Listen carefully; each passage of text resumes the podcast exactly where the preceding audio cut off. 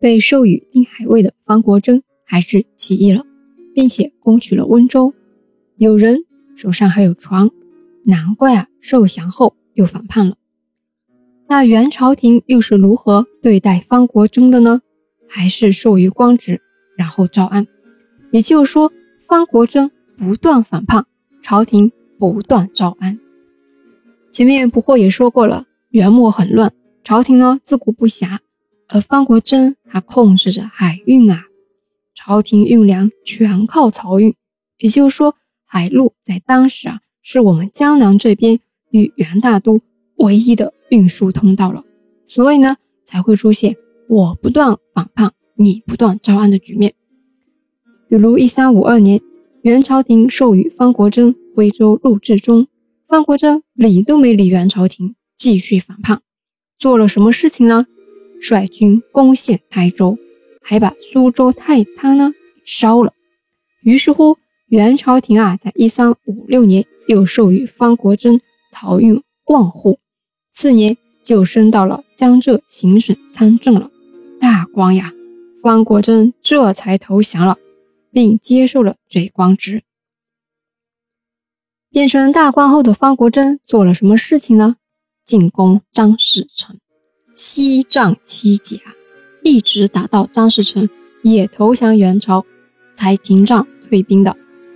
所以，方国珍的起义投降和早早撤出温州，好像跟战斗实力没什么关系啊。因为后面呢，方国珍又割据了浙东，包括今天的宁波、温州和台州。不是打不过，也不是失败了，而是什么呢？我或个人认为啊，方国珍呢是通过这种方式换取高官厚禄。因为后面啊，一三五八年的时候，朱元璋攻取了婺州。也就是今天的浙江金华后，也去招降方国珍，授予他福建行省平章。但是啊，方国珍又接受了元朝廷的江浙行省平章封职。也就是说，两头吃好处，一边呢讨好朱元璋，一边接受朝廷的加封官职。官位最后做到什么位置呢？官至江浙行省左丞相，封去国公。为什么说是讨好朱元璋呢？因为啊，方国珍派了郎中张本人前去献出温州、台州、沁园，也就是今天的宁波这三个地方啊，给朱元璋，还送去了自己的二儿子方光做人质。后面呢，方国珍还进献了一匹宝马，这匹马的鞍上啊，装饰了黄金宝物，但是呢，朱元璋没有接受。所以呢，不惑觉得方国珍反复起义又投降，换取高官厚禄的动机呢比较大。以上呢是不惑个人一点浅薄的见解，听众朋友们如果也有自己的见解，欢迎大家留言讨论。这里呢简单的带一下张士诚，张士诚何许人也？同样呢也是放言出身，之后啊率领严丁起义反元，但是呢他的起义和方国珍有点不同。因为张士诚有了自己的地方割据势力之后啊，就称王了。后面与朱元璋打的时候啊，失败了，最后呢自缢而死，终年四十七岁。朱元璋的实力嘛，我们大家都知道，谁也扛不过他，不然后面也不会有明朝了，对吧？朱元璋呢对方国珍还是比较客气的，因为当时啊驻守台州的方国璋，也就是方国珍的哥哥，兵败被杀。朱元璋呢，还派遣使者前去吊祭，但是啊，方国珍对朱元璋的回应呢，就没那么平衡了。一三六五年，那个时候啊，朱元璋已经称吴王了。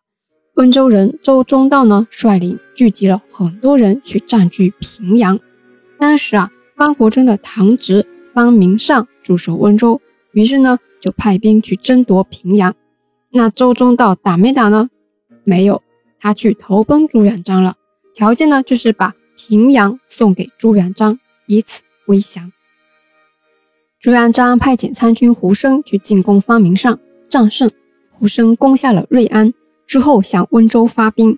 一直到这个时候啊，方国珍呢才开始害怕，才开始呢抛出一个条件，就是每年供给朱元璋的军队白银三万两。朱元璋啊这才下诏令胡生呢撤出温州。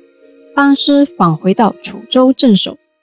方国珍当时还说：“待你他日攻下杭州时，我一定归附。”那事实上，方国珍最后啊有没有归附朱元璋呢？没有。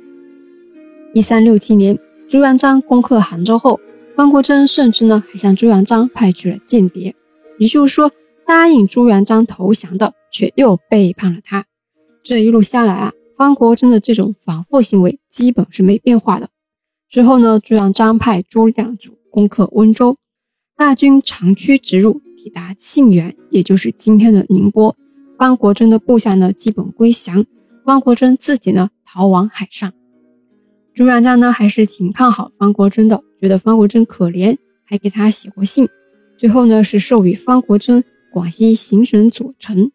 但是啊，只享受实禄而不上任，就等于一个挂名官职一样。